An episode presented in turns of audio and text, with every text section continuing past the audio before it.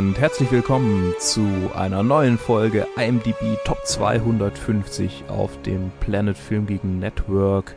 Ich bin hier mit Joe. Hallöchen. Und wir reden über Pulp Fiction. Sowas. Ja.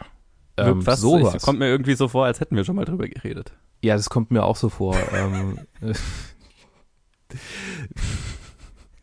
ja, wir haben die Folge ja tatsächlich schon mal aufgenommen und ähm, ich hatte einen totalen äh, Ausfall irgendwie, was, keine Ahnung, meine Hirnfunktion angeht. Und noch dazu hatte ich ihn nicht nochmal gesehen und das stellte sich als gravierender Fehler heraus, weil jetzt habe ich ihn gesehen. Yay! Und ähm, jetzt können wir ähm, voller Elan darüber reden. Ähm, Fuck yes. Genau, Pulp Fiction ähm, ist äh, ein Film von Quentin Tarantino äh, mit John Travolta, Uma, Uma, Uma Thurman, Uma Thurman, ne? Uma, ja. Uma Thurman, ich habe vorhin Uma gesagt, ähm, Samuel L. Jackson, äh, genau, Bruce Willis ähm, und äh, Quentin Tarantino selbst. Quentin Tarantino selbst und Tim Roth in kleiner, kurzer, kleiner Rolle. Ja. Oh, gar nicht mal so klein. Und äh, wen könnte man noch kennen? Das war es eigentlich, glaube ich. Also es gibt ja. noch viele andere Leute. Ähm, und es ist ein episodischer Film, der halt, wie der Titel schon sagt, an äh, Pulp Fiction, also an so 10 Cent äh, ähm, äh, Groschenromane. Groschenromane ist das Wort genau auf Deutsch. An Groschenromane angelehnt ist, aber ähm, weitaus besser geschrieben ist als, als so Groschenromane. Insofern ist er vielleicht doch nicht so äh, dem de, der Inspiration treu geblieben. Ich meine, er, er, hat so, so die, dieselben Elemente, aber es ist halt von einem talentierten Autor geschrieben und das macht den Ganz Unterschied genau. so irgendwie. Ne? Ja, also es gibt auch talentierte Pulp Fiction Autoren. Es ist halt nur, dass die, Klar, dass die ja. diese Dinger unglaublich schnell rausfahren müssen. Ja. Also der Typ, der John Sin Sinclair schreibt, zum Beispiel bei den deutschen äh, Groschenromanen, der könnte bestimmt auch besser schreiben, aber der schreibt halt irgendwie äh, eine Geschichte am Tag oder sowas. Also, Ach du Scheiße. Ja. Der hat halt schon irgendwie, also da, ich habe da kürzlich einen Artikel über den gelesen, der hat irgendwie schon 10.000 von denen geschrieben. Also das ist total Boah. absurd. Das ja. ist auch ein interessantes Modell irgendwie, ne? Ja, der, der ähm, Erfinder von Scientology, äh, L. Ron Hubbard, äh, L. Ron das weißt Hubbard, du ja auch. Ja ähm, hast du ja auch das äh, Prison of Belief Ding gesehen, die Doku. Oh, ich habe ein paar Dokus drüber gesehen, ne? Und da geht es ja auch drum, dass er, ähm, dass er auch so ein Groschenroman-Autor war und dass er tatsächlich auch bis heute den Guinness World Record an meisten äh, veröffentlichten Romanen hält. Echt? Ja. ja. Vielleicht ist es nicht mehr bis heute, aber zur Zeit der Dokumentation war es immer noch er. Weil er, also er hat die Dinger wirklich rausgehauen wie noch was und äh, irgendwie ähm, ist in der Doku auch die Rede davon, dass, dass ihm dass manchmal die Tinte verlaufen ist, weil der Schweiß äh, auf die auf die ähm, auf die Schreibmaschine getropft ist. Krass. ja, ähm, so viel zu Pulp Fiction. Also tatsächlich, wortwörtlich Pulp Fiction, ist ja. zum Film Pulp Fiction. Yes. Ähm, äh, wir haben eine, eine episodischen, einen episodischen Zusammenschnitt, das alles in derselben Stadt spielt, äh, von verschiedenen ähm, ja, Kleinkriminellen und Großkriminellen. Ja. Und äh, ja, einem Boxer. Das war's, glaube ich. Äh, Sonst sind alle kriminell, ne? Also ich meine, er ist ja alle in irgend, zu irgendeinem Level zumindest, ja. Ja. Und ähm, äh, also ein typisches äh, Detail oder eine, ein typisches äh, Trademark der Tar Tarantino-Filme ist hier halt ganz groß zum Tragen gekommen, was Joe schon angesprochen hat, nämlich das, das großartig äh, geschriebene ähm, dialogische äh, Gott, die, die, die Dialoge einfach im Film ja. und ähm, die, die Geschwindigkeit, mit der die kommen und die, die, der Humor, der da irgendwie drin ist und auch die, wirklich ikonischen ähm, äh, die ikonischen ähm, Catchphrases, die also ich kann mich irgendwie an keine Zeit erinnern, nachdem ich 14 war, wo es nicht irgendwelche Leute in meinem Umfeld gab, die hin und wieder mal so ein, so ein Pulp Fiction äh, Catchphrase haben fallen lassen. Hm ich weiß noch, wie ich mal irgendwie ähm, mit ein paar Leuten auf dem Schulhof stand und der eine hatte irgendwie am Tag vorher Pulp Fiction gesehen und hat einfach nur Samuel L. Jackson Quotes gebracht. Oder war da, da waren wir halt echt irgendwie doch so in der achten oder neunten Klasse. ja, ja, klar. Perfektes Alter. Ja. Das ist ein leckerer Burger. Ach so, ja, dann noch auf Deutsch in dem Fall, ja, genau. Ja, ja, natürlich auf Deutsch, klar. Ja, logisch, ja, ja, ja. Ja, ja, das ist schon irgendwie, also das ist ja auch, ich meine, ich, äh, jetzt, ich muss jetzt die ganze Zeit mich äh, dran erinnern, was, was ich letzte Episode gesagt habe, ähm, weil für mich wirkt es jetzt, da würde ich mich wiederholen, aber ich tue es ja gar nicht. Ähm, oh, ah, ich verstehe. ne, ähm, das war ja. ja. jetzt auch, äh, also Pulp Fiction war ja der Start der, der 90er Indie-Revolution, ähm, ja. äh, die es dann eben gab über die, über die gesamten 90er. Ähm, und hat, hatte ja dann so eine ganze Reihe an, an Nachahmern, also so viele Filme, die von Pulp Fiction mhm. äh, inspiriert waren und äh, manchen, denen man stärker anmerkt, manchen weniger, aber und viele, die nicht besonders erfolgreich waren, aber ähm, so diese ganze, äh, dieser ganze 90er Jahre Indie-Boom äh, ist eigentlich diesem Film zu verdanken. Ähm, und auch, äh, was ich ja auch in der letzten Aufnahme dann so gesagt habe, äh, die Karriere, also dieser Film ist auch was der, der Film, der Harvey Weinstein und seinen Bruder groß gemacht hat damals. Dö, ähm, dö, dö. Ja. Genau.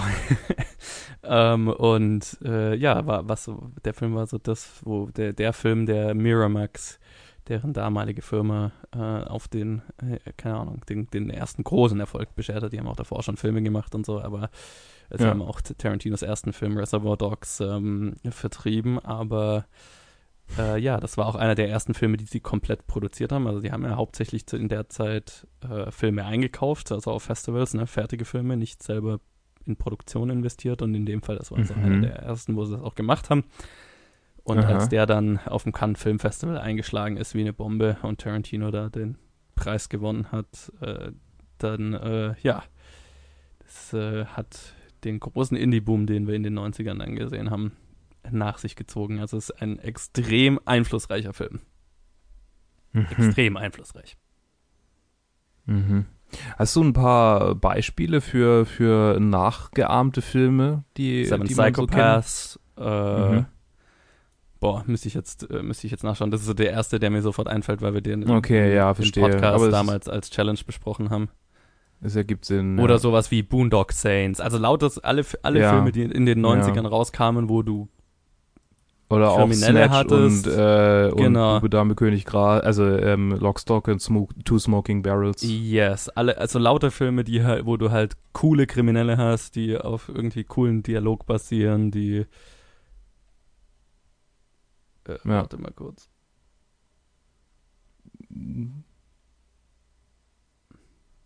Ich muss mal kurz was testen, warte mal. Okay, nee, alles gut. Aufnahme läuft noch. Ähm, okay. Genau, also alle, alle lauter Filme, die halt auf äh, coolen Kriminellen, die coole Sprüche äh, bringen und, und keine Ahnung. Also diese, die, diesen Vibe halt. Ich weiß nicht, wie ich es mhm. beschreiben soll. Ne? Also diesen, diese Coolness, die Pulp Fiction hat. Dieses ähm, die Art und Weise, wie er dieses Milieu irgendwie cool macht, die Charaktere cool macht, ne, Quirky Dialogues mhm. ähm, und ähm, auch, auch, auch wie die Art und Weise, wie Tarantino mit Gewalt umgeht, ne, dass es so, ja, so, so plötzlich ist, aber irgendwie, also aber auch schockierend, aber nicht, nicht uncool, so, also, ne, weißt du, also dieses, mm, dieses, das ist eine mhm. sehr spezielle Richtung und ich finde dann sowas wie zum Beispiel Boondock Saints hat das dann auch, aber halt nicht, lang nicht so erfolgreich, so, ne. Ja. Ähm, wenn du, wenn du weißt, was ich meine. Also Boondock Saints glaubt, er wäre er wär cooler, als er eigentlich ist. Oder intelligenter, als er eigentlich ist, während Pulp Fiction hat das tatsächlich. Ja, ja, ich verstehe, was du meinst. Ne? Auch wenn ich Boondock Saints trotzdem mag. Ich, ich mag ihn auch, aber er ist halt, es ist definitiv mehr so ein Guilty Pleasure. Es ist definitiv die, die trashigere Version davon. Und halt mm, lang nicht so gut geschrieben ja. und nicht so intelligent, ja. wie Pulp Fiction jetzt ist. Ja, okay, okay, okay, verstehe. Alles ich meine, wann hast du das letzte Mal Boondock Saints gesehen? Ich, ich muss ihn halt nicht für die Top 250 besprechen. ja, genau, weil ich habe ihn, ich hab ihn so vor einem Jahr nochmal angeschaut und da habe ich mir dann schon so gedacht, ja, als Teenager war der cooler. okay. Die Musik war ganz aber gut. Die Musik ist gut, ja, definitiv. Ähm, die war vielleicht auch ein Großteil dessen, äh, der, der Gründe, warum ich, warum ich ihn äh, warum ich ihn so mochte. Oh, definitiv. Und ich meine, äh, der, der, äh, wie heißt er aus Walking Dead? Ähm, äh, Jesus. Äh, Hm? der Schauspieler. Äh, äh, ähm. Ach so, ja, der, ja, ich weiß, wen Ne? du meinst. Äh, Der, Ja. Einen der zwei Haupt, also die, die zwei Hauptdarsteller in Boondock Saints sind halt auch äh, cool und Ja, die charismatisch sind- die und so weiter. Also die machen halt Spaß. ja. So, Aber aber. William äh, Dafoe macht auch Spaß übrigens. Oh, 100 Prozent, ja. Zurück und, und David De La Rocco, also komm, also Boondock Ja, Saints ja, ist auch ja, ein ja. Klassiker. Das Ähm, ist ja, unterhaltsam. zurück zu. Ja, ich. Könnte man jetzt drüber streiten. Ich finde Pulp Fiction trotzdem besser, klar, aber das, Oh, ich würde 100%. den jetzt nicht, ich würde den jetzt nicht als Guilty Pleasure bezeichnen. Da habe ich Okay, guiltyere okay. Pleasures. Okay, Zum Beispiel die, das Guilty Pleasure, von dem ich dir diese Woche erzählt habe. Da würde ich auch mal gerne drüber reden. Sure, sure. Vielleicht mal Drunk Commentary oder sowas. Oh ja, das, das würde sich Zum anbieten. Okay, ähm, Ja. ja. also Pulp, Pulp, Pulp, Pulp Fiction ähm, ist, äh, ist schwierig, irgendwie die Story nachzuvollziehen, habe ich letztes Mal gemerkt, nachdem ich ihn ja nicht gesehen hatte, ähm, Ja. wenn man ihn auch schon länger nicht mehr gesehen hat. Und jetzt habe ich ihn ja frisch gesehen und trotzdem muss ich kämpfen, um mich dran zu erinnern, in welcher Reihenfolge das alles war. Also der ist so verschachtelt, es ist wirklich krass. Ähm, Ja. Also es fängt es fängt ja damit an, dass äh, Tim Roth und Amanda Plummer in diesem, äh, in diesem Coffeeshop sitzen oder in dem Diner. Ja. Und drüber reden, dass sie es jetzt ausrauben wollen. Yes. Und als nächstes ähm, gehen Jules und Vincent, äh, also Jules Winfi Winfield äh, ähm, und Vincent Vega, zwei Mafia-Enforcer von Marcellus Wallace, dem großen äh, Mafia-Boss da in, das spielt in in. Kalifornien. LA, ja, genau. Und ähm, die, die beiden äh, holen halt einen Koffer sozusagen, in Ja. dem was drin ist, was man nie sieht, was aber golden in die Gesichter leuchtet. Genau, das ist eigentlich Von- so der, der, ja, der MacGuffin schlechthin. ja, genau, der McGuffin, so ist es. Ähm, von ein, ein paar, ja, schlechten Drogendealern oder, oder was auch immer, so Ja. andere Kleinkriminelle, die dann auch alle getötet werden. Ja, so ein paar Teenager, die halt, keine Ahnung, Genau, in was Die halt verwickelt- wohl- Ja, vielleicht Straßenverkäufer waren oder sowas und halt auf jeden Fall schon bei Mar Marcellus irgendwie drin mit drin waren, aber dann äh, ja gedacht Ja, haben, so machen wir das- unser eigenes Ding. genau, man hat so Hm? das Gefühl, die haben sich auf was eingelassen, ohne richtig zu wissen, auf was sie sich einlassen, so, ne? Genau, genau, genau. Und, und, Und- haben, ha, ja, haben halt geglaubt, sie, sie, keine Ahnung, wie halt Teena Teenager so sind, ne? So, so, äh, man, man, man denkt nicht an die Konsequenzen. Ja, noch ein bisschen Selbstüberschätzung vielleicht auch. Selbstüberschätzung ist ein guter Ausdruck, ja. Diese Selbstüberschätzung verschwindet in dem Moment, in dem Samuel L. Jackson ähm, zwar leider falsch, aber doch ziemlich eindrucksvoll die Bibel zitiert. ja, Also ist ja irgendwie ein Großteil davon ausgedacht, was er da zitiert. ja, äh, äh, Und, Das ist irgendwie- äh, besser macht noch so die, ja, also das ist, also was viel mehr über seinen Charakter dann so aussagt, ne? Ja, ja, total. und äh, aber auch ein Burger isst und äh, Ja. sehr, sehr, sehr bedrohlichen Sprite leer trinkt. Ja. Es gibt, es gibt wenig Filme, die Fast Food so, also äh, die Fast Food. Ich hatte Fast voll Food. Bock, Fast Food zu essen, nachdem Oh, ich, den auch Film gesehen so habe. sehr sogar. Also es macht so Und ich habe auch immer noch Bock. Und jetzt, wo wir so drüber reden, denke ich so, okay, wenn wir fertig sind mit der Review, dann bestelle ich mir irgendwie was. Ja, total. Äh, oder, oder ich gehe raus und hole mir was. Ich muss eh noch ein bisschen Was rumlaufen. vor die Tür? Egal. Ja, ja, doch, doch. Äh, du, Okay. ich, äh, ich, ja, ich muss einfach ein bisschen spazieren gegen so, sowas. Ähm, als nächstes äh, haben wir die, ähm, haben wir kurz Bruce Willis, wie er mit Marcellus Wallace redet Ja. und gesagt bekommt, er soll in seinem nächsten Boxkampf, also er, ist, er spielt einen Boxer, Bu- Butch Coolidge, Yes. ähm, und er soll in seinem nächsten Kampf in der fünften Runde zu Boden gehen. Und dann geht äh, Vincent Vega mit äh, der Frau von Marcellus Wallace, Mia Wallace, gespielt von Uma Thurman, weg, weil Marcellus Wallace aus der Stadt raus ist und er sie ein bisschen bespaßen soll. ja. Und in der Szene kurz davor hört äh, Vincent Vega, also John Travolta, von ähm, Jules, äh, also Samuel L. Jackson, ähm, dass Marcellus angeblich einen anderen Enforcer aus einem vierstöckigen Gebäude hat werfen lassen, weil er die Füße der Frau massiert hat. ja.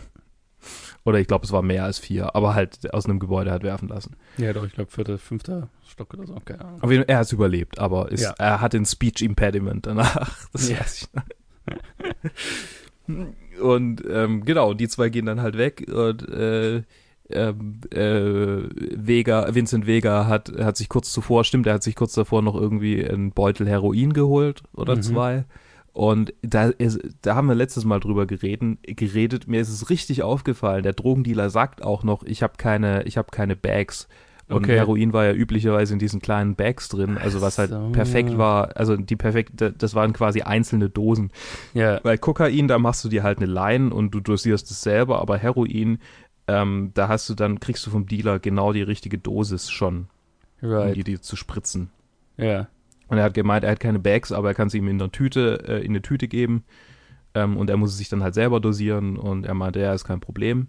Also es wird nicht ausgesprochen, dass er sich dann selber dosieren muss, aber das ist halt quasi das Implizierte. Ja, ja, ja verstehe. Und, ähm, und Mia, äh, also nach einem guten Date, bei dem sie auch irgendwie, äh, wie heißt dieser Tanz nochmal? Äh, Shuffle? Nee. Das oh, ich anderes. weiß nicht, wie der Tanz heißt, keine Ahnung, aber es ist eine der geilsten Szenen im Film. Twisten, Twisten, nachdem sie twisten. Ach so, ja, genau, ja. Ähm, äh, sind sie bei ihr zu Hause und sie durchsucht irgendwie den Mantel, während sich Vincent Vega auf dem Bad irgendwie einen Pep-Talk gibt, damit er nicht mit ihr schläft. Ähm, und sie haut sich dann eine Dosis Heroin in die Nase, von der sie denkt, es wäre Kokain, weil es sieht halt auch, ist halt auch weißes Pulver. Ja und äh, hat dann eine Überdosis, weil sie natürlich überhaupt keine Opiatgewöhnung hat. Und davor wird auch noch gesagt, das ist reiner Stoff, da muss er echt vorsichtig sein. Ja. Und bei Heroin ist es wirklich krass. So, am Anfang reicht eine geringe Dosis, um schon Vollrausch zu kriegen und ähm, du musst immer weiter dosieren, weil sich der Körper so schnell dran gewöhnt. Right. Also immer höher dosieren. Ja. Genau, und dann fährt er zusammen Drogendealer und äh, haut ihr die Spritze ins Herz, äh, wie man vielleicht schon äh, das ein oder andere Mal in vielen, vielen anderen Filmen gehört hat. Ja. Also ist halt auch so eine berühmte Anspielung. Ja, ich kenne sie aus Vollidiot übrigens mit Oliver Pocher. Okay, nie gesehen. Ja, furchtbar, furchtbarer Film. Oliver Pocher ist auch ein schlechter, schlechter Mensch einfach. Nicht, nicht nur ja. Schauspieler, einfach ein schlechter Mensch. Ja, deswegen habe ich den Film nie gesehen. Ja, der war tatsächlich gar nicht mehr so schlecht. Aber okay. ähm, ich fand ihn ganz lustig. Okay. Ja, also er haut ihr eine Spritze Adrenalin ins Herz und sie wacht wieder auf und ja. dann, äh, dann äh, ist dieser Teil der Story eigentlich auch schon vorbei. Sie, ähm, ja, ich meine, er bringt dann, sie dann nur noch nach Hause und sie einigen genau. sich so drauf, dass sie niemals drüber reden. Und genau, ich muss sagen, also genau. das, das ist, äh, habe ich, also das ist so mein, mein Lieblingsteil des ganzen Films, glaube ich, so diese, ja. die ganze Geschichte. Und Mia Wallace ist auch definitiv mein Lieblingscharakter in dem Film. Ja, ich, ich weiß nicht, ob das jetzt äh, die Erfahrung des Alters ist oder so. Aber. Oh, oh, jetzt kommt eine Weisheit. Ich kenne. Gut, ich, ich kenne jetzt niemanden, der jetzt irgendwie so interessant wäre wie Mia Wallace, aber ich kenne schon ein paar Menschen in meiner Umgebung so, die, von denen ich manchmal glaube, die verhalten sich ein bisschen so wie Mia Wallace. Okay. Und dann weiß ich nicht, ob die einfach zu oft Pulp Fiction gesehen haben. also, weißt du, so dieses, diese, diese, die ist ja schon irgendwie so grenzüberschreitend und so, so, so voll, völlig cool, obwohl sie ja eigentlich, eigentlich nur eine gescheiterte Karriere und einen erfolgreichen Mann hat. Ja, oh, 100 Prozent, ja.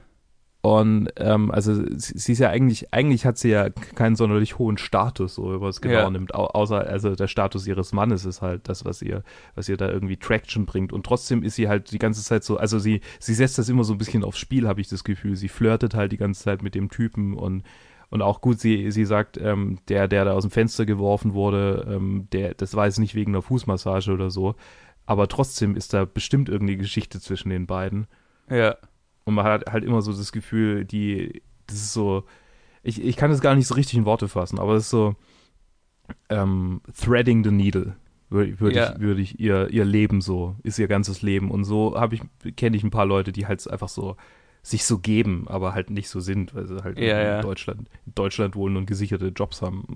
Ja, ja, ja, nee, das, das, das finde ich macht den Charakter auch so interessant, weil sie ist ja so, also dieses, dieses, was du sagst, dieses grenzüberschreitende oder dieses damit, damit flirten irgendwie gegen die Wand zu fahren sozusagen mit ihrem Verhalten. Mhm. Ist ja so, aber halt macht sie ja nur so, oder kommt es mir immer so vor, dass ja das Einzige, was ja halt irgendwie einen Sinn im einen Leben Kick gibt. Oder ja, ja. so, äh, ja, keine Ahnung, aus, aus ihrem, also ich glaube, sie ist wahnsinnig gelangweilt von dem Alltag und so. Ja. Immer und, und sie kokst halt auch die ganze Zeit, ne? Das macht einen nochmal ein bisschen, bisschen aggressiver, ein bisschen flirtier. Ja, und naja, ich meine, sie kokst, sie trinkt, sie raucht, ähm, also sie tut eigentlich alles, um sich so ab, keine Ahnung, um sich irgendwie künstlich, äh, keine Ahnung, Unterhaltung im Leben zu bieten oder, oder halt, äh, keine Ahnung, was Positives im Leben zu haben, so. Mhm. Also ja, eigentlich, eigentlich ist so eine, so eine Trophy-Wife. Ja, genau. Äh, die eigentlich nichts, nichts Eigenes im Leben hat. Vorzuweisen, äh, vor, vor, ne, vorzuweisen, außer halt, dass sie halt mit dem Typ verheiratet ist, der halt reich ist, zufällig. Aber, und deswegen, deswegen finde ich ihren Charakter so interessant und sie halt keine Ahnung, ist, sie, und gerade Uma Thurman um, und Uma Thurman in der Rolle ist halt super interessant, weil sie halt, ich finde, die, die, spielt es halt einfach so geil. Also das ist irgendwie, mhm. sie, sie, spielt es so interessant. Ich habe ich hab so Spaß, ihr dabei zuzuschauen und bin gleichzeitig so äh, und denke mir die ganze Zeit, ach Mädel, äh, weißt du was, äh, keine Ahnung, mach was aus deinem Leben, aber irgendwie ist sie halt auch gleichzeitig so charismatisch und man hat so trotzdem das Gefühl, sie keine Ahnung, man, man will mit ihr rumhängen. Aber es endet wahrscheinlich nicht besonders gut. So. Ich weiß nicht, ob ich mit der rumhängen wollen würde. Um ja, ehrlich zu sein.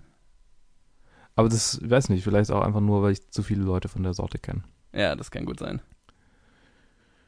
Weil tatsächlich, ja, also wenn Fall. ich so drüber nachdenke, ich kenne ja auch einige Leute von der Arbeit her, die halt tatsächlich so äh, sind. Einfach. Ja, ja, die gelangweilt sind im Leben von ihrem Alltag, die irgendwie schon so ihr Auskommen haben, dadurch, dass sie zum Jobcenter rennen und mhm. die dann halt irgendwie im Rest der Zeit Drogen nehmen oder was auch immer. So, ja. Weil sie halt sonst nicht irgendwie klarkommen. Ja, ja, ja. Das ist ja, für mich schon ein Leute, bisschen so ein Abtören. ja, total. Das ist, das ist, eigentlich schon krass. Aber keine Ahnung, sie hat halt irgendwie dieses Charisma, das ist halt, dass sie dann halt irgendwie da interessanter macht. Aber ja, das wollte ich eigentlich nur sagen. Also ich finde ihren mhm. Charakter wahnsinnig interessant und habe wahnsinnig viel Spaß mit der Performance auf jeden Fall. Ja. Ähm, so. Und als nächstes tötet Butch seinen Gegner. Ja, ja, so, aber gar nicht mal absichtlich so. Ja, nee. Wobei er dann also, auch nicht, nicht sonderlich viel Reue, Reue zeigt. nee, es ist mehr so, also er wollte halt gewinnen, also er hat sich halt, er hat, sein Plan war ja irgendwie nimmt das Geld von, von Ving Rames' Charakter von Marcellus Wallace und ja. hintergeht ihn dann, indem er halt nicht zu Boden geht, sondern halt den Kampf gewinnt, das Geld einsteckt und, und abhaut. Genau. Und dass er halt seinen Gegner gekillt hat. Ich habe keine Ahnung, für ihn, ich habe das immer das Gefühl, so für ihn war das so, ja, ich meine, das ist, worauf wir uns einlassen, so, das kann passieren. Ja für, ja, für ihn war das definitiv so. Ob das für seinen Gegner so war, ist die andere Frage. Genau, genau. Aber für ihn ist es halt so, jo, Teil vom Geschäft. Ja, und dann fährt er nach Hause zu seiner äh, Frau, die viele Leute wohl ähm, nervig finden, die ich jetzt diesmal, ich habe versucht darauf zu achten irgendwie, aber ich fand sie immer noch nicht so. Sie war halt nervig Ach. für ihn. Sie, ich dachte, ich dachte die ganze Zeit so, er hat eigentlich gar nicht so wahnsinnig viel Bock auf die. Der findet die halt geil, aber der hat gar nicht mal so viel Bock auf die, weil ja, die ihn halt schon, ne? Ja, ja, das ist auch das Interessante, warum, warum, das frage ich mich jedes Mal, wenn ich den Film anschaue, warum zur Hölle er mit der zusammen ist, aber ja. Äh, ich glaube, was Leute so nervig an ihr finden und was ich voll verstehen kann, ist, weil sie halt die ganze Zeit nur am Jammern ist, aber halt. Also, du, du hast ja recht, also man, ich glaube, man findet sie nervig, weil er sie nervig findet, weil sie halt nur ja. zu Hause im Bett rumliegt und jammert, dass sie, keine Ahnung, dass sie sich Angst langweilt oder und, dass ja. sie Angst hat und, und nicht, dass sie einen Potbelly halt will. Glaubst du, sie ist schwanger? Das ist eine gute Daran Frage. hatte ich mich gar nicht mehr erinnert, weil sie redet ja schon sehr lange über den Bauch und er, er sagt ja dann auch, dass er ihren Bauch hauen will, wenn sie so einen hat. Ja. Das heißt, will er nicht, dass sie, will er ihr dass sie abtreibt, wenn sie Ich verstehe es nicht so richtig, ob das, ob da vielleicht ja. zu viel Subtext rein interpretiert wird von mir gerade oder. So habe ich es ehrlich gesagt noch nie interpretiert, aber. Ja, ein äh, Potbelly ist ja schon eindeutig. Ja, ja, voll. Das ist interessant. aber ich, ich, ja, ich glaube, man kann das schon so interpretieren. Also ich, ich glaube jetzt nicht, dass er so ein, also ich glaube, das würde schon zu seinem Charakter passen, oder? irgendwie so wahnsinnig sympathisch ist er ja nicht. Nee. Ja, ja, wird's. also, keine Ahnung. Ich, ich finde seinen Charakter immer interessant, also komisch, weil irgendwie, also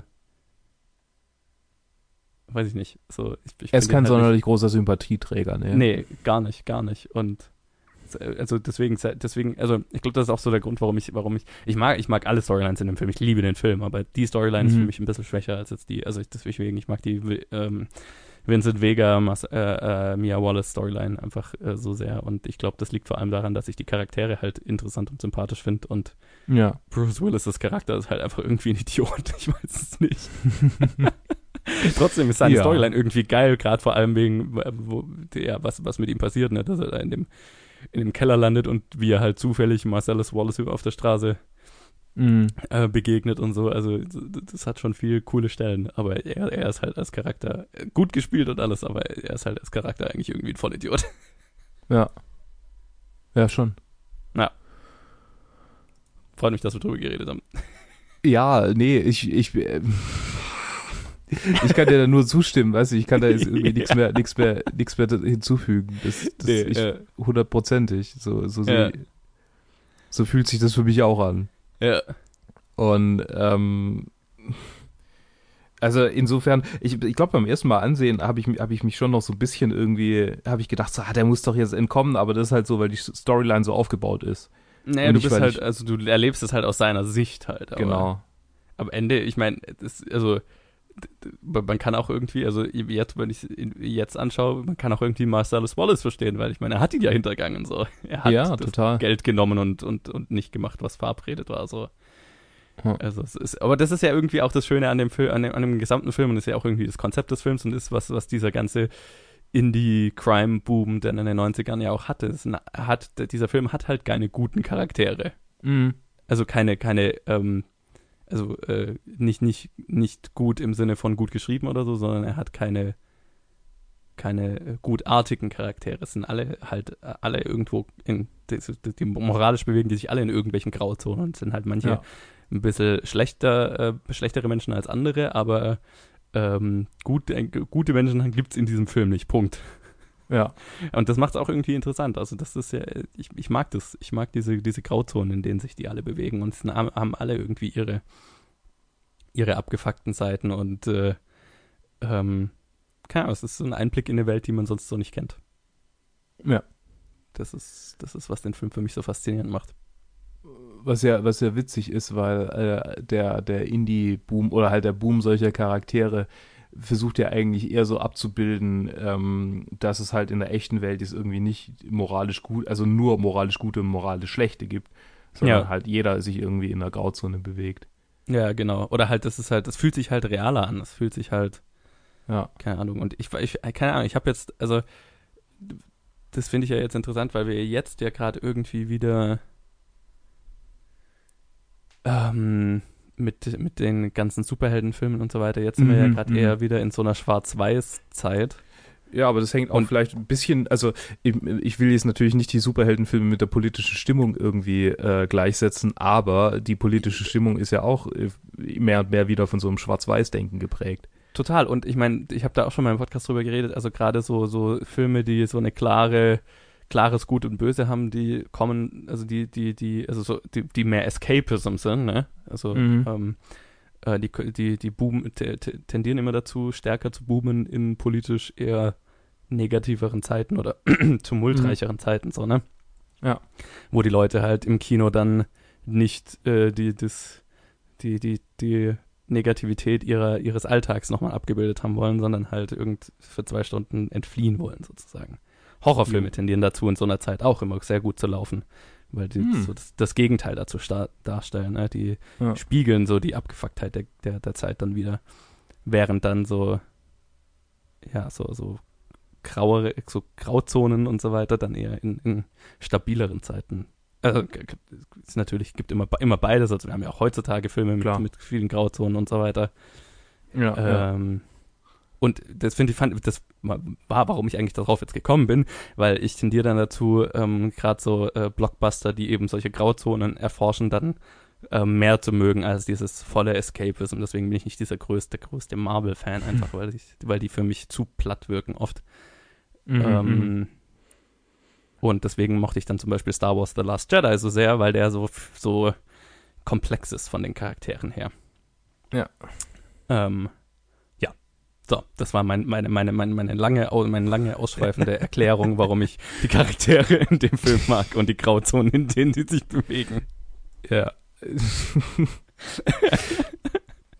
Gut. Okay. Wo waren wir stehen geblieben? Ich weiß ähm, nicht. Äh, keine Ahnung. Äh, Butch äh, versucht zu entkommen. Nee, genau. Er will seine, er will seine, seine Uhr, will seine Uhr. Uh, uh, uh. Bevor wir, bevor wir darüber reden, ähm, äh, was ja. ich in der letzten Aufnahme äh, noch, was ich gerne nochmal hier sagen würde, äh, die, ich, ich bin, ich, was, was mir von, von dieser oder von dieser Storyline so irgendwie von damals, als ich ihn zum ersten Mal gesehen habe, so stark in Erinnerung geblieben ist, ja. Ohne, ohne ersichtlichen Grund, aber ich fand es halt interessant damals, ähm, wo, wo Butch dann im Taxi hockt ähm, und von dem, von dem Kampf halt abhaut. Er redet ja mhm. mit dieser Taxifahrerin, die, äh, glaube ich, äh, aus Lateinamerika ist irgendwo oder so und hat so einen interessanten Namen hat und ähm, ihn dann fragt, wie er heißt äh, und ihn dann fragt, was sein Name bedeutet und er sagt nur so, ja, ich, ich bin Amerikaner, bei uns, unsere ja. Namen haben keine Bedeutung, unsere Namen sind genau bedeutungslos. Und das ist, keine Ahnung, als, als jüngerer Mensch, der diesen Film gesehen hat, das ist mir irgendwie in Erinnerung geblieben. Das war so ein kulturelles, aha, interessant. ja. Das, das Our ist, names don't mean shit. Ja, genau. das fand ich, fand ich, fand ich irgendwie lustig. Das hat äh, zu meiner kulturellen Bildung beigetragen damals. Ja. So. Genau, und dann will er seine Uhr, was ähm, einen, eine sehr, einen sehr interessanten Flashback beinhaltet, wo wir erfahren, ja. woher diese Uhr kommt und so weiter. Der, der kam, auch der kam da tatsächlich kommt. Ja, der kam da gar nicht irgendwie in Verbindung damit, sondern, oder? Der kam, glaube glaub ich, sogar vor der ganzen Sequenz, bevor er den getötet hat. Genau, es kommt, er, er wacht dann ja quasi auf im, in seiner ja. Umkleidekabine, nachdem er das quasi geträumt hat dann. Ja. Aber so erstmal ist es so, du kommst so aus der Mia Wallace Storyline ähm, und hast dann dieses Kind und Christopher Walken erzählt diesem Kind, wie, wie er diese Uhr in seinem Hintern äh, jahrelang versteckt hat, um sie ihm jetzt zu überreichen und denkst dir so, also beim ersten Mal anschauen, so, what the fuck, was passiert ja. hier gerade? Ja. Wo bin ich? äh, das fand ich, fand, ich, fand ich sehr lustig jetzt gerade, wo ich ihn jetzt nochmal gesehen habe, wo ich mir dann so gedacht habe, hm, wie wirkt das auf jemanden, der den Film zum ersten Mal sieht? Uh, Christopher Walken, please go away. What are you doing? Was machst du hier? Aber ich, ich I'm talking liebe about Sequenz. the watch. Ja. ja. Let me tell you about the watch. In my ass. I will, I will give you this watch. I hid it in my bumhole for two years and two days. Jetzt, jetzt, wird, jetzt hat er plötzlich einen russischen Akzent. Äh. Ja, genau. Ja, ich glaube, ich, ich versuche jetzt auch gar years nicht. two days. Yes, for two years. Ja. Ah, schön. Äh, ja, äh, bin, ja, bin großer und, Fan ähm, der Sequenz. Genau, dann fährt er zurück, um die, um die Uhr zu holen. Ja. genau. Und, und bringt Vincent Vega um. Genau, und bringt nebenher Vincent Vega um. Und dann äh, Und ich glaube, das ist so der, der erste Moment im, im, im Film, wo dir so richtig bewusst, bewusst wird, ach, diese ganzen Elemente, die ich bisher gesehen habe, finden zu völlig anderen Zeiten statt. Ja. Weil ja. daran erinnere ich mich stark, als ich das erste Mal Pulp Fiction gesehen habe und Vincent Vega da aus dem Bad, aus dem Klo kommt und einfach ja. abgeknallt wird. Und ich mir so gedacht habe, Moment, warum, was? Wie mhm. kommt der da hin? Warum ist er da? Warum, und jetzt ist er tot oder was? Und, und das ist, ich habe das Gefühl, da fehlt ein großer Abschnitt, den, den ich noch nicht erfahren habe. Und danach kommt ja noch Hölle? die Sequenz, wo sie, wo sie im Auto sitzen und dem, dem Jungen da die, den Schädel wegblasen. Genau, und, und dann, äh, ja, dann fällt dir halt so das erste Mal auf, ah, ich glaube, äh, das ist nicht ganz chronologisch erzählt.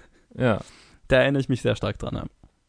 Ja, ich, ich, weiß nicht, wo, wo bei mir der Punkt war. Es kann gut sein, dass ich, dass ich so doof war, dass der Punkt, wo ich es gemerkt habe, tatsächlich erst am Ende war.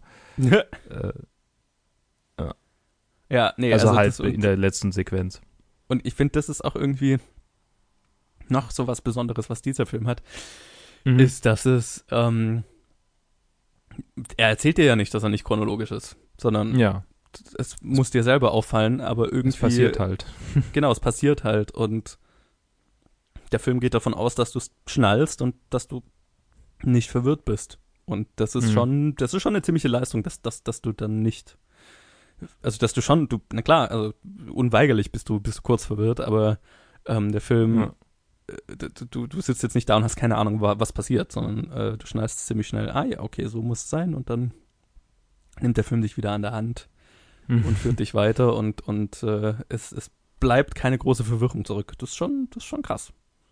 Ja. Ja, also äh, es das, das ist halt auch das, was bei diesen, bei diesen Indie-Filmen dann, dann ähm, dort noch dazu kam, weil ich kann mich jetzt irgendwie an keine Filme erinnern, die arg viel älter wären als Pulp Fiction, die, die so, ähm, ja, so mit anachronistischer Geschichte, Geschichtenerzählung umgehen. 100 Prozent, das ist auch ein, ein Element, das dann eben in den 90ern so groß wurde, wegen diesem Film wieder. Ja, da denke ich dann gerade irgendwie an, ähm, äh, wie hieß er, äh, der, der so richtig, äh, wo der Typ sich immer die Zettel hinterlässt, äh, mit denen er sich ähm, selber dran erinnert. Na, Chris Nolan. Ähm, Ach nee, ich, ich meine Memento gerade. Memento, doch, genau, Memento. Der sich sehr eintätowiert quasi. Ja, genau, eintätowiert. Ich, der, der, ist auch schon ewig her, dass ich den gesehen habe. Den, ja. den muss ich, glaube ich, bald mal ansehen. Ne? Der ist ja irgendwo in der Liste, soweit ich weiß. Ach, kommt bestimmt vor, ja. Ja. Ähm, okay, und also äh, ich, ich will noch gerne den, den Plot zu Ende führen. ja, nee, so, mach ruhig weiter. Ähm, Wir haben Zeit. Ja, Nummer 50 ist Memento übrigens. Äh, ah, ja. Und äh, dann äh, überfährt Butch äh, auf der Heimfahrt, also er findet die Uhr, tötet Vincent Vega und dann fährt er zu seiner Frau zurück ins Motel ähm, und sieht dann Marcellus Wallace über die Straße gehen, über einen Zebrastreifen gehen und äh, überfährt den dann kurz entschlossen. Und nach einer kurzen Verfolgungsjagd, bei der Marcellus Wallace auch einfach so eine innocent Bystander-Frau, die eigentlich versucht, äh, äh Bruce Willis zu helfen, äh, ins Bein schießt, landen sie dann im Waffenladen von einem richtigen Redneck. Wobei, was ein, was ein Redneck in Kalifornien macht, das verstehe ich auch nicht so richtig. Ach, die gibt's ja überall irgendwo, aber ja. Äh, ja, also gibt's auch da. Aber okay. ja, ist schon, ist schon ein ziemlicher Redneck. Und ich muss, äh, ich, ich, das habe ich auch in der letzten, ach, ich muss das nicht immer sagen, aber ja. ähm, es ist so jetzt immer so Déjà-vu. Ähm, äh, ja. Ich, ich fühle mich da immer sehr dran erinnert äh, an die an die Simpsons-Version davon. Ja. Ähm, ich, wo ich, ich bin mir nicht mehr sicher, äh, ob das in einer Treehouse of Horror-Episode oder so war, aber wo äh, Homer mhm. und Chief Wiggum bei dem einarmigen Waffenhändler da irgendwie im Keller landen ähm, das, das ist irgendwie die Version, die mir so am, am, am, immer am stärksten im Gedächtnis geblieben ist, die ich sehr witzig fand. Mhm, mh. Noch eine, ähm, eine Sache, die der Film beeinflusst hat. Ja, und jetzt, wo du es nochmal davon erzählt hast, irgendwie, also irgendwie kommt es mir schon bekannt vor, wie, äh, vielleicht habe ich doch auch diese Treehouse of Horror Folge gesehen, wo das vorkommt. Ach, garantiert, das ist, glaube ich, sogar relativ, also ich, das gibt's, glaube ich, also ich habe doch das Meme von diesem Typ immer mal gesehen, in, in der Szene, von dem Einarmigen. Aber Mhm. Ja, ich könnte, ich könnte dir jetzt nicht sagen, in, welche, in welchem Kontext das vorkommt oder so, aber das, äh, ja, ich erinnere mich halt, dass, dass Simpsons die eigene Version davon gemacht hat. Mhm. Ja, also ähm, bestimmt auch häufiger. Also gerade gerade ähm, der der also die zwei werden dann von diesem Waffenhändler, äh, also Waffenhändler, von dem Waffenladenbesitzer ähm, in den Keller gebracht. Also erst, erst hauen sie sich gegenseitig K.O., dann haut er noch Bruce Willis, der gerade noch so stehen kann, mit einem, mit einem Gewehrkolben K.O. und äh, zerrt die in den Keller, ähm, wo sie, wo sie da, wo er dann seinen, seinen Kumpel dazu holt. Ja. Ähm, seinen Rapist-Kumpel und die zwei ähm, wollen dann halt Bruce Willis und äh, Marcellus Wallace, dessen Name mir gerade nicht mehr, dessen Schauspielername mir nicht mehr einfällt. Ving Rames. Genau, der. Ähm, die wollen die dann halt vergewaltigen, holen dann auch ihren, ihren in einem Kasten lebenden Lederfetisch-Sklaven oh raus, der übrigens Gimp heißt. Äh, mhm. Und ich weiß gar nicht, äh, ob Gimp einfach nur, also, oder sie sagen halt der Gimp, ob das irgendwie schon vorher äh, was war, was irgendwie ähm, dafür verwendet wurde, weil ich, das ist mir schon ziemlich bekannt so, dass man halt so der Lederfetischsklave als Gimp, ist klar. Ja, das ist mir auch so bekannt, ja. Aber ich weiß, ich könnte jetzt auch nicht sagen, ob das, ja. Was, was da jetzt Huhn oder Ei ist, keine Ahnung. Ja. könnte, könnte, könnte ich auch mal nachforschen irgendwann. Ja. Auf jeden Fall, also gerade zum Beispiel The Binding of Isaac, das ist halt so ein, so ein, äh, so ein Dungeon Crawler, äh, okay. mit randomisierter Levelgenerierung. Da gibt's halt ein Item, also du, du spielst halt ein Kind, das vor seiner Mutter flüchtet, äh, ähm, die die es äh, opfern will, halt so wie Isaak in der Bibel, deshalb heißt er Isaac, um, um Gott ja. zu ehren. Und oh, äh, okay. Und da gibt's halt ein Item, das heißt Gimp und das äh, bringt dir halt mehr ähm, Health Upgrades, wenn du getroffen wirst vom Gegner. Das heißt, also Masochismus wird quasi belohnt. So. Verstehe. Und er hat dann halt auch so, so ein Fetisch-Outfit an. Oh Gott. das ist schon wieder lustig.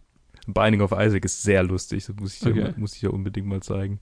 Ja, ja genau. Äh, und ähm, dann äh, wie war es dann? Ach ja, äh, ja die hauen irgendwie da ab Butch, Butch kommt frei, ähm, tötet dann die zwei Typen oder oder ähm, ähm, also greift die halt mit dem Katana an und danach äh, wird äh, von Marcellus auch der eine mit einer Shotgun perforiert.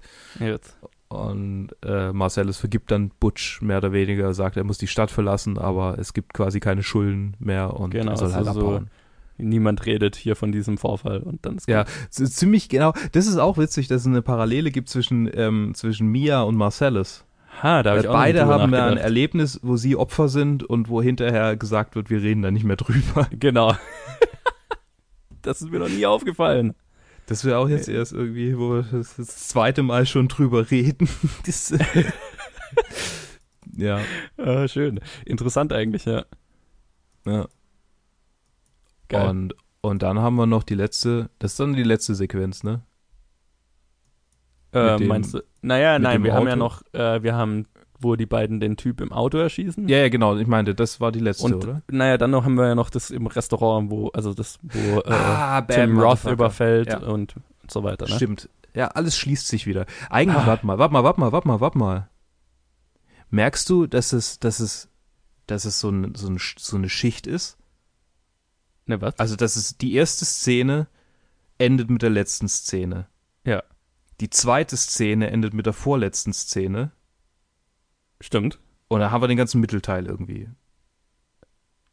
Und der Mittelteil also ich, ist. Äh, ich meine, du siehst auch Butch nach der zweiten, also das ist die dritte Szene und ist die vorvorletzte Szene, wie Butch Story resolved wird. Und in der Mitte, also quasi der Kern von der ganzen Sache, ist die Vincent Vega und Mia Wallace Sache, right. die, die tatsächlich nicht anachronistisch, sondern einfach nur an sich ein. Also es ist wirklich so, so wie eine Zwiebel. Ja. wie, wie ein Oger oder ja. äh, sind wie Zwiebeln. Gut. Stimmt. Sorry. Habe ich noch nie drüber kleine, nachgedacht. Kleine Shrek-Anspielung. äh. ähm, genau, und also, ja, dann, also genau, äh, Vincent Vega tötet versehentlich äh, einen, einen Jungen im, im Auto seines Partners. Ja. Und sie müssen dann, sie fahren dann zu Quentin Tarantino nach Hause, der ja. Angst hat, dass seine Frau heimkommt. und, und sich von ihm Quentin Tarantino lässt. übrigens äh, nie der beste Schauspieler gewesen. Ähm, und mhm. hier finde ich ihn auch jetzt nicht, äh, ja, nicht die beste Performance, aber ja, ich verstehe, dass man sich selber irgendwie im Film unterbringen will. Er ja. tendiert dazu, immer ein bisschen zu große Rollen für sein Talent einzunehmen, aber naja. Es, es gibt ähm, es gab eine, eine Szene, wo ich ganz, wo ich ihn eigentlich ganz, ganz passend und lustig fand, nämlich wo Harvey Keitel die zwei ähm, nass spritzt mit dem Schlauch, damit die sich waschen. Ja. Und er daneben steht und er einfach grinst wie so eine, wie so eine Ratte. Ja. Ja. ja, ja, genau, weil sein Aussehen passt ja irgendwie schon in, in die ja. Filme, ne? Also das, seine beste Rolle fand ich, und da, da ist er eigentlich auch einer der Hauptrollen, deswegen, und da passt es dann irgendwie schon wieder, ist in uh, From Dusk Till Dawn. Ja, definitiv. Aber da spielt er halt auch so einen Creep und das passt irgendwie ganz gut zu ihm. Total. Ja. Anyway, oh. auch die Autogeschichte ist irgendwie, ist, ist wieder ein, ein, ein weiteres Highlight, finde ich, dieses Films. Mhm. Allein schon dieses, also, also ich erinnere mich noch, als ich den Film das erste Mal gesehen habe, wie es schockiert, wie mich, wie sehr mich das schockiert hat, wie, wie sie den Typ halt aus Versehen erschießen und das Ganze ja. so. Ja, so, ah, verdammt, ähm, ah, mein Auto, du Arschloch. Ja, genau. wie, wie, wie mit der, mit der Gewalt halt so so, so nonchalant umgegangen wird, so, ne? Es ist mhm, halt so, mhm. ach, Kacke. Jetzt müssen so, wir hier, wo sollen wir denn jetzt hin? Und ah, überall Bullen. Verdammt. Genau, und das hat mich ziemlich, das hat mich ziemlich geschockt, als ich ihn das erste Mal gesehen habe. Und keine Ahnung, inzwischen ist mein Humor so abgefuckt und so, keine Ahnung, inzwischen finde ich es einfach nur noch lustig. äh, I don't know. Äh, aber ja, das, das ist sehr, ist sehr unterhaltsam. Und ähm, ich meine auch so die, das, das, was, das habe ich in so vielen Filmen danach wieder gesehen mit, diesem, mit diesem Charakter The Wolf, ne? Ja. Ähm, so, so ein Charakter, der halt irgendwie sich um alles kümmert und mhm. Spuren beseitigt und so weiter. Also das gibt es ja dann in so vielen Filmen und Serien. In Snatch sind es zum Beispiel die Schweine. Ja, ja oder halt auch ähm, äh, hä, jetzt habe ich sie vergessen. Ähm, ja, also die Figur gibt's. So, ja, genau. Ja. Also das ist einfach so, so ein Trope inzwischen einfach. Mhm. So, oder, ah ja, genau, was ich gedacht habe, in, in äh, völlig andere Gegend, aber The Incredibles, die Unglaublichen, der Pixar-Film. habe ich tatsächlich noch nicht gesehen. Oh mein Gott. Aber ja, da gibt's auch so einen Typ, der halt für dieses, für die Superhelden, wenn die mal wieder in der Öffentlichkeit irgendwie was angerichtet haben, der dann überall hingeht und die Zeugen quasi, die, die Zeugen die Erinnerungen löscht und so und mhm. äh, also aufräumt und sich um die Schäden kümmert und bezahlt und so. Ja, oder halt wie die Man in Black. Ne? Ja, ja, ja, genau, stimmt, genau so, ja. Da, da ist ein ganzer Film, der, äh, bei dem es nur um so Charaktere geht. 100 Prozent, ja. Ja, stimmt. Ja. Eigentlich, Man in Black ist die Filmversion vom Wolf. Ja. Mit Aliens. Mit Aliens, ja. Okay. Cooler Charakter. auf jeden Fall, auf jeden Fall. Ja. ja. Äh, ist es das Harvey Keitel, oder? Ja. Wenn ich mir recht, ja, genau. Und äh, er ist auch, auch in der Rolle super. Und äh, er macht mir immer Lust auf Kaffee, wenn ich ihn da sehe. Und er, das ist auch so eine Rolle. Das, Quentin Tarantino schafft es einfach, äh, wenn er über Essen, wenn es um Essen geht in seinen Filmen, da hast du immer Bock. Ich denke gerade auch an Inglorious Bastards, der Apfelstrudel. Ja. Strudel. Ja.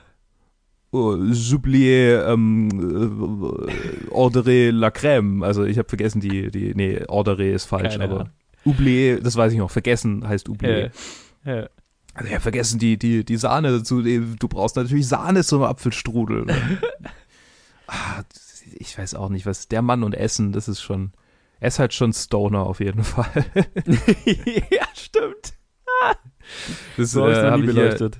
Das habe ich im, im letzten, äh, in unserer letzten Aufnahme kurz angesprochen, dass er, dass er sich halt irgendwie über Monate in einem Hotelzimmer beziehungsweise in einer äh, in einem Coffeeshop in Amsterdam eingeschlossen hat und da, yes. also verkrochen hat und da halt irgendwie an Pulp Fiction geschrieben hat. Also ähm, Quentin ja, Tarantino. Stimmt. Da fällt mir ein, was wir, was wir in der letzten äh, Episode angesprochen hatten, ähm, was ich da angesprochen hatte, was wir jetzt noch gar nicht in, in der letzten Aufnahme, jetzt, was wir jetzt noch gar nicht angesprochen haben, ist ja die, äh, die etwas unschöne Entstehungsgeschichte ja. Zumindest, also die, die Kontroverse, die es um Pulp Fiction gibt, ist ja, dass äh, Quentin Tarantino da einen Co-Autoren theoretisch hatte, also oder beziehungsweise David Avery. Die, genau, die Idee, also ein Typ, mit dem er befreundet war, ähm, mhm. Die irgendwie zusammen in einem Videostore, wenn ich mich recht erinnere, gearbeitet haben ähm, und zusammen mit dieser Idee eben äh, die entwickelt haben oder äh, Roger Avery, Entschuldigung. Roger Avery, genau. Roger, ja. Roger Avery. Ähm, und oder der halt äh, so, so die, die, Grundidee dafür hatte und so und ähm, dem Tarantino dann bei der Entstehung des Films halt versprochen hatte, er kriegt einen Co-Autoren-Credit mhm. und der dann gemerkt hat, als er den Film dann letztendlich gesehen hat, dass er irgendwie nur einen Story-Credit bekommen hat, also äh, ja, da so ein bisschen hintergangen wurde und ja. bis heute sich da hintergangen, hintergangen fühlt. Ähm, ja, und, und verständlicherweise. Und verständlicherweise, genau. Und eben so dieses äh, immer sagt, äh, dass es Quentin Tarantinos Ego nicht äh, äh, genau, ach ja, genau, jetzt erinnere ich mich wieder an die Story. Ist sehr interessant in dem Buch, das ich da gelesen habe. Ähm, wo Quentin Tarantino ihn dann angerufen hat und ihm gesagt hat, ja, äh, ja, er, er, er, wird jetzt einen Story-by-Credit kriegen, weil ähm, sonst könnte man ja nicht schreiben, written and directed by Quentin Tarantino und das schaut halt einfach besser aus und so. ähm, deswegen, also er, er, würde das ja sicher verstehen. Ähm, und äh, ja, deswegen schickt man ihn quasi auf die, auf die, in die Kinderecke sozusagen. Jesus. Äh, lass mal, lass mal die großen Jungs spielen. Ja. Weil written and directed by Quentin Tarantino klingt halt besser, weil er so dieses Image von einem uh, Independent Writer Director eben ja. vermitteln wollte. Ja. Und äh, ja, verständlicherweise war da Rod Roger Avery, ne? War da ja. ja ziemlich, ziemlich pisst. Und äh, die haben nie wieder wirklich miteinander gesprochen. Verständlicherweise. Unschöne Geschichte auf jeden Fall. Ja, ziemlich unschön. Puh. Ja. Naja. Ja. So viel dazu. So viel dazu, ja. ja. Äh. Und jetzt schließen wir unsere Review mit dem letzten, mit der letzten Sequenz des Films. Yes. Nämlich, ähm, äh, äh, Gott, jetzt habe ich gerade, durchs, durchs ganze Reden bin ich jetzt irgendwie schon wieder im kopfmäßig irgendwie ähm, äh, äh, ganz woanders. Samuel L. Jackson sitzt ähm, zufälligerweise in dem Coffeeshop äh, zusammen mit, mit äh, Vincent Vega, nachdem sie ähm, den. Nee, warte mal, war das? Yeah, das war dann nachdem da sie. Red du? Achso, äh, ich dachte, es hat gerade so angehört, als wäre die Verbindung kurz weg gewesen. Nee, nee. Ähm, ja, genau, da, das ist doch nachdem sie von, vom Wolf kommen, oder nicht? Ja, doch, nee. ja. Ja, weil sie haben ja die anderen Klamotten an, oder? Stimmt, haben sie. Haben sie die anderen Klamotten an? Jetzt bin ich mir nicht mehr sicher. Sie haben auf jeden Fall den Koffer. Sie haben den Koffer. Und er hat seinen Geldbeutel. Und sie haben, äh, ja, sie haben nicht mehr die Anzüge an, oder? Sie haben die. Nee, sie haben die, sie haben, ja, sie haben die, die Boxershorts und, und Genau, weil ich meine äh, mich zu erinnern, irgendwie wie John Travolta da in dieser Boxershorts aus dem Rest, aus der, aus dem Restaurant raus, äh, raus ja. äh, schlendert. Ja, ja, er schlendert ist sehr gut. Er, er schaffelt er hat so einen guten, ja, er hat so einen guten Gang drauf in diesem Film. Ja, und auch, auch so dieses halb gebückte so und, genau. Und so, so, als ob ihm gleich so ein Speichelfaden irgendwie aus dem Mundwinkel raustropft, so, äh, äh, ultimative, also, relaxte der ultimative Heroinkonsument, als Heroin Total, noch äh, rein überall verfügbar war. Ja. Ja, auch dieses, er, er, liest ja auch das Buch, das er, das er dann später liest, nach, kurz bevor er von Butch gekillt wird. Ja. Das ist das gleiche Buch, Madame Stimmt. Blaise. Oder yes. so. Nee, Modesty Blaise. Modesty Mo Blaise. Modesty Blaise, so rum, genau. Ja, nicht Madame, Modesty Blaise. Ja. Ja. Genau. Also die hocken da im, im, in, dem, äh, in dem Restaurant, wo Pumpkin und Honey Bunny genau. Äh, dann beschließen, äh, hey, lass ja. uns mal ein Restaurant ausrauben. Das ist eine genau. gute Idee. Das ist eine gute Idee. Da, da, die, die Gäste wollen alle nur in Ruhe gelassen werden, da wird sich keiner, ne, da wehrt sich keiner. Mhm. Ja.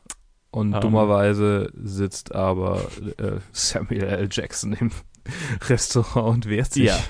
Ja. Äh, Shot blöd. Ganz genau. Ja, und äh, da kommt natürlich dieser, dieser sehr berühmte Geldbeutel dann wieder her. Bad Motherfucker. Den Colin, ja, ich weiß nicht, ob er ihn immer noch hat, aber Colin hatte jahrelang diesen Geldbeutel. Mhm. Mhm. Ich glaube, er hat ihn immer noch. Natürlich. Ja, natürlich. Auf jeden Fall. Äh, genau. Und das Ganze äh, schließt dann sehr schön in einem Kreis, in einem wunderschönen Kreis diesen Film wieder ab. Mhm. Und wir hören eigentlich mitten im Film auf, sozusagen. Ja, genau. Also, wenn du es dir mal überlegst, so rein Storyline-mäßig ist das relativ in der Mitte. Ja. Der Anfang ist in der Mitte und das Ende ist in der Mitte und die Mitte ist am Richtig. Ende. Genau. Boah, weißt du, was interessant wäre? Es gibt es garantiert ja. irgendwo, man müsste es nur finden, jemand, der den Film einfach mal in, in Chronologie geschnitten hat dann. Mhm. Gibt es garantiert irgendwo, wo du ihn ja. dir chronologisch anschauen kannst. Bestimmt, ja. Das würde mich interessieren. Ich google gerade mal. Google das mal, ja. Das, das, das muss ich jetzt wissen, ob, ich, ob man das irgendwo sehen kann und dann, dann muss ich das mir anschauen mal. Ist Komm, wahrscheinlich nicht mal halb so gut, wahrscheinlich. Äh. Ah. Gibt es tatsächlich auf YouTube angeblich. Okay. Frage ist, ob das auch copyright-mäßig immer noch. Nee, Video ist unavailable. Ja. Vielleicht findet man es noch irgendwo. Garantiert. Irgendwo kriegst du es. Okay. Gut. Damit haben wir es irgendwie von, von Pulp Fiction. Yes. Glaube ich. Super Film. Sollte man gesehen haben. Großartiger Film, ja. Mir fällt auch gerade das erste Mal auf, oder nicht das erste Mal, aber äh, wo wir es ja vorhin hatten, dass dieser Name, also Pulp Fiction ja von Groschenromanen kommt. Ähm, ja. Schön auf dem Filmplakat ist ja auch dieses, äh, das Filmplakat ist ja gestaltet ja. wie so ein Groschenroman und da ist ja, ja dieses genau. schöne 10 Cent, 10 Cent ja. Price Tag drauf und so. Ja. Genau. Passend. Das äh, ist halt. Äh, Als hätte sich jemand was dabei gedacht. Total. okay. Okay, äh, ja, das, ja, das war war's das. von uns. Ähm, yes. Seht euch den Film an, falls ihr ihn noch yes. nicht gesehen habt. Definitiv, lohnt sich. Und wir hören uns dann demnächst wieder mit The Good, The Bad and The Ugly. Uh, da bin ich auch gespannt drauf. Ja, also bis dann und äh, bleibt äh, so geschmeidig wie Vincent Vegas äh, Walk.